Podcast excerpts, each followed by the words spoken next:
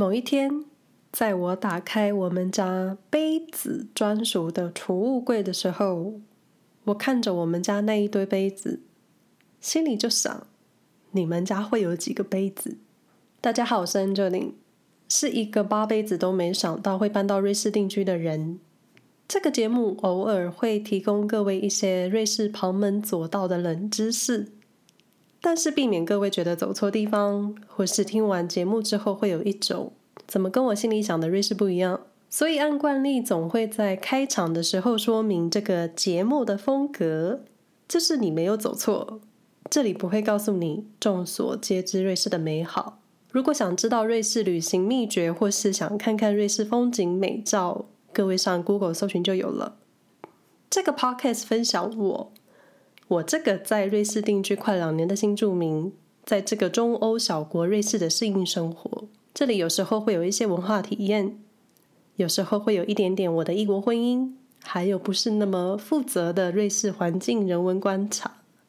希望各位听完节目会有各自的收获，也许对瑞士有新的想法，对海外生活有不一样的画面，也许不合你的胃口，但也没有关系，因为如果大家都一样的话，这个世界就太无聊了。但是还是谢谢你们愿意按下播放键听到这里。如果我在客观的事实陈述有误，欢迎各位到 Instagram 私讯告诉我，我会非常感激。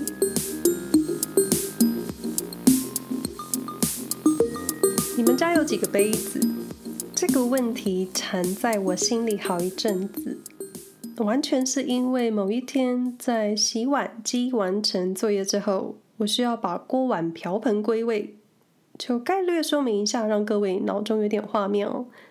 我们家的厨房是开放式厨房，我想现在许多台湾新的建案设计应该都是这样子，就是厨房跟餐桌是在同一个空间，但有时候餐桌到厨房的距离只要走个两步，不像是台湾早期的居家设计，厨房都是藏在一个角落，或是需要进入另外一个空间那一种。像我妈妈家的厨房就是在房子的深处。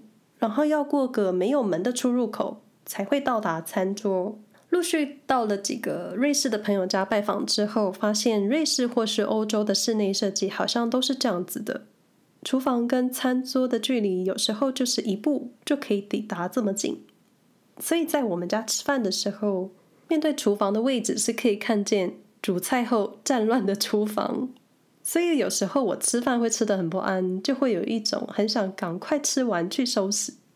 那我们家的厨房烹饪区的上下方都有收纳柜，位在上方的橱柜放餐盘，还有各种杯子以及大量的调味料。当然这些都不是我的，还有喝茶、喝咖啡各种道具。当然很大一部分也都不是我的。那上方的橱柜数量总共有四个柜子。有四个门，每个门后面都有三层楼，所以头顶上的橱柜很高，抬头都会有一种压迫感。那头顶上其中一个柜子就是杯子的专门柜。那一天，我打开这个专属于我们家所有杯子的小空间的时候，我打开柜子，仰头看着杯子们好一会，然后脑中默默浮现。到底一般人家能有多少杯子？然后想着，只有两个人的我们，为什么会有这么多的杯子？我记得当时漂洋过海来瑞士的时候，我只带了一个马克杯，两个小咖啡杯，之后带了两个热炒店那种小啤酒杯，就没了。那我带来的这五个杯子里，有两个还是先生专用的。就是我买的时候会买两个一组，你懂的，就是热恋情侣才会做的那种事。于是乎，我还特地认真算了一下，我们家到底有几个杯子，就是算到最后有点恼火，因为每次觉得好，我算完了之后不小心开了其他的柜子，就会在其他角落发现更多的杯子，所以我就放弃去算了。我们家有各种水杯、红酒杯。白葡萄酒杯，还有香槟杯，然后大约二十几个马克杯，十几个咖啡杯，还有 shot 杯，所以林林总总，我们家应该有八十多个杯子，更别说我之前不小心打破了几个杯子。而且我们目前正在找新的水杯，接着我就时不时的想，还没搬来瑞士的时候，我的人生除了收集两三个星巴克城市杯，还有就是几个超商几点送的杯子，而且很多我都舍不得用，也不想扛来瑞士，最后就是搬家前到处送人。所以我前半段的人生好像就只有两三个杯子，就过完了一半的人生了。没有那些酒杯，好像也过得很好。现在每次打开我们家杯子柜的时候，都会有一种到底是怎么回事的感觉。那你们家有几个杯子呢？在台湾的时候，跟朋友碰面，几乎都是在餐厅跟酒吧，很少邀请朋友到家里吃饭，因为空间不够，我也不会做菜。那以台湾餐饮业这么发达，而且东西又好吃的情况之下，跟朋友约在餐厅吃饭是最好的选择。而且餐后不需要洗碗整理。那欧洲人或是我先生，过去在还没有疫情的时候，很喜欢邀请朋友到家里做客，或是被朋友邀请到他们家做客，所以家里自然会有一定数量的餐盘，还有各种杯。而且我先生特别喜欢找六个一组的杯子。像是我们家的红酒杯就是六个，或是一样的杯子要找到六个。现在我们正在找新的水杯，对，我们还要买，因为我打破了两个。那我先生也很坚持要找到六个一样的，就是很执着。那在商店看到成套杯子的组合，经常就是六个一组，或是八个一组。我想是因为瑞士的人或是欧洲人很喜欢邀请朋友到家里做客。因为邀请朋友到家里用餐，就需要大量的餐具。试想一家四口的家庭，加上来访的朋友，你就需要很多用餐道具。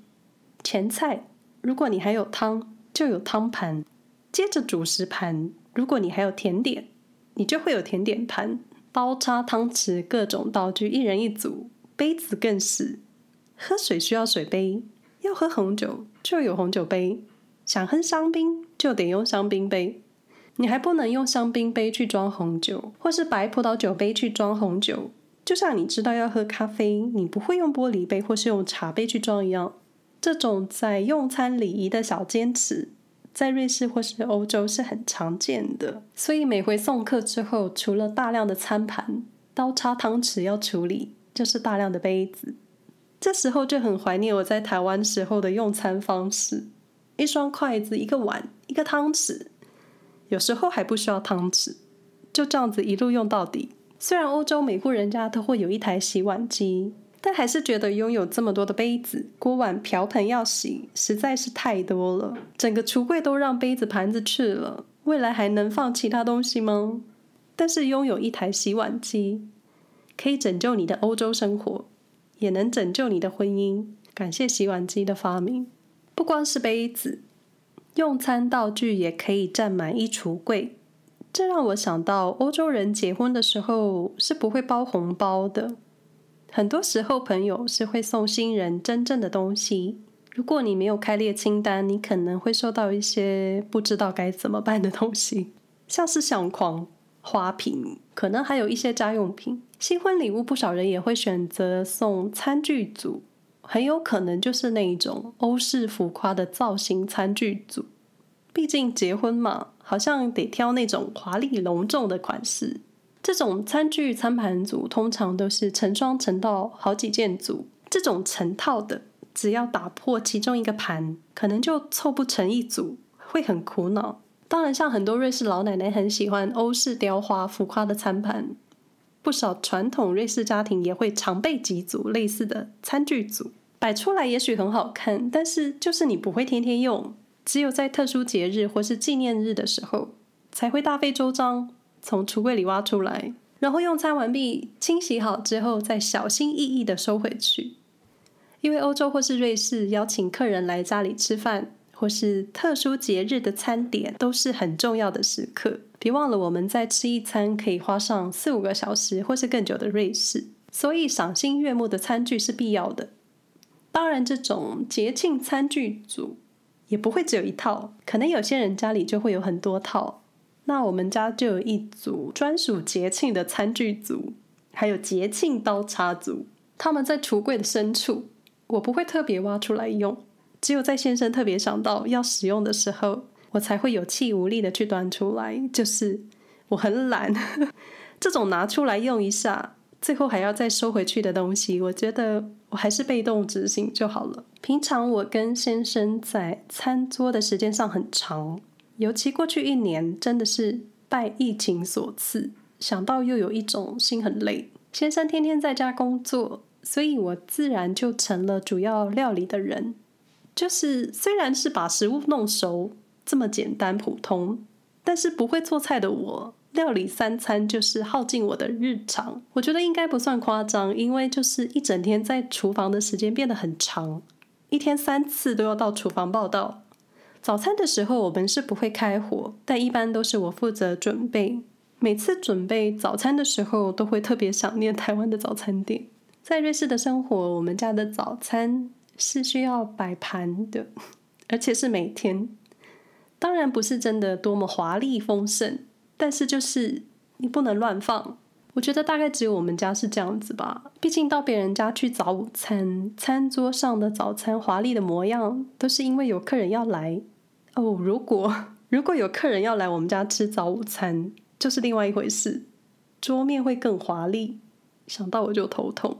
所以，我个人不太知道一般瑞士人或是住在瑞士的人吃早餐的真正模样。我们家早餐的规格就是至少会有三种水果、切片面包，还有吐司，以及两种 cheese，加上一堆瓶瓶罐罐的果酱、魔酱。这些平常都是我在准备的。身为没有收入的人，好像理所当然 就是我应该做这些。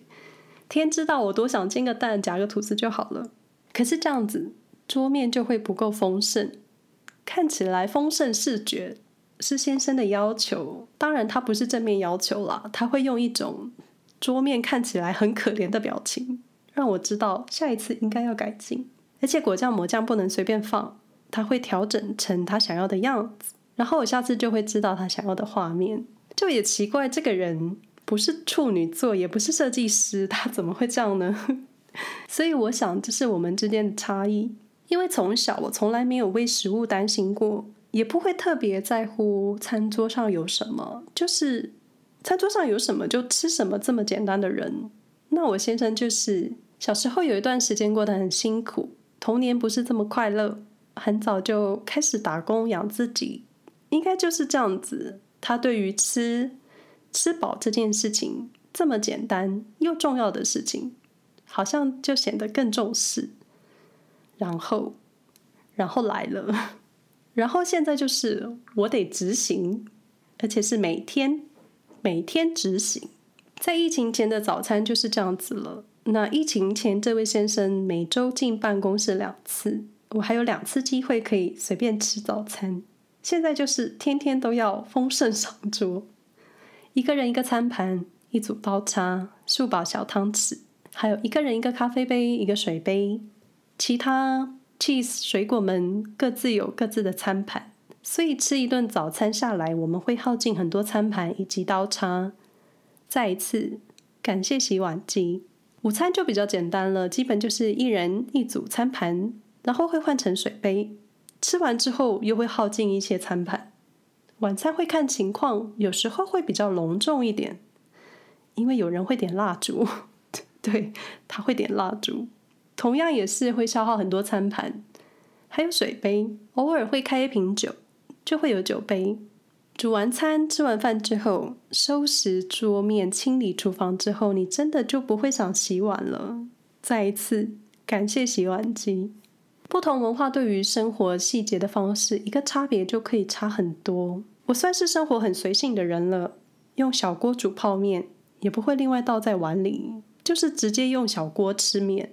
经常就是那种不想花太多时间在餐桌上，吃饭的时候也不太说话的人。那吃完饭之后就想尽快收拾去做其他事情的人。因为搬来瑞士之前，我就是经常一个人面对荧幕吃饭。跟朋友在外面用餐的时候，你也有用餐时间限制，好像各自用餐的速度就会变得很快。刚来瑞士的时候，对于慢慢吃饭这件事情非常不安。那你们呢？是好好坐下来吃饭的人吗？现在的饮食日常，从一开始嫌麻烦，到现在偶尔还是会想要发懒，或是受不了待在餐桌上太久。有时候就会去想过去的生活习惯，其实没有什么好或是坏，就是处在一个新的状态之后，你对生活以及对饮食文化的态度会有新的想法。那你们家到底有几个杯子呢？或是你本人有几个杯子呢？你的生活有没有特别而你自己不知道的仪式呢？欢迎 Instagram 私信跟我分享。以上内容不代表其他住在瑞士的人的立场。瑞士老奶奶的餐盘也是她的餐盘，不是我们家的。基本上我没办法代表任何人，我就代表我自己。瑞士生活没有攻略 Podcast 节目都是随机找一个偶数日期上架。不想错过节目的朋友，可以到 SoundOn、Spotify、Apple Podcasts、Google Podcasts、KKBox 按下订阅或是追踪。如对节目有任何想法，或是有想要跟我说的话，可以到脸书、Instagram 搜寻安乔琳。Apple Podcasts 可以留下你们的星星评价，但留言我基本上是看不到的。我到现在还是不知道怎么解决。就你们怎么方便怎么来，没有留言也没有关系，各自开心就好。再一次感谢你们的收听，那我们下回再说喽，拜拜。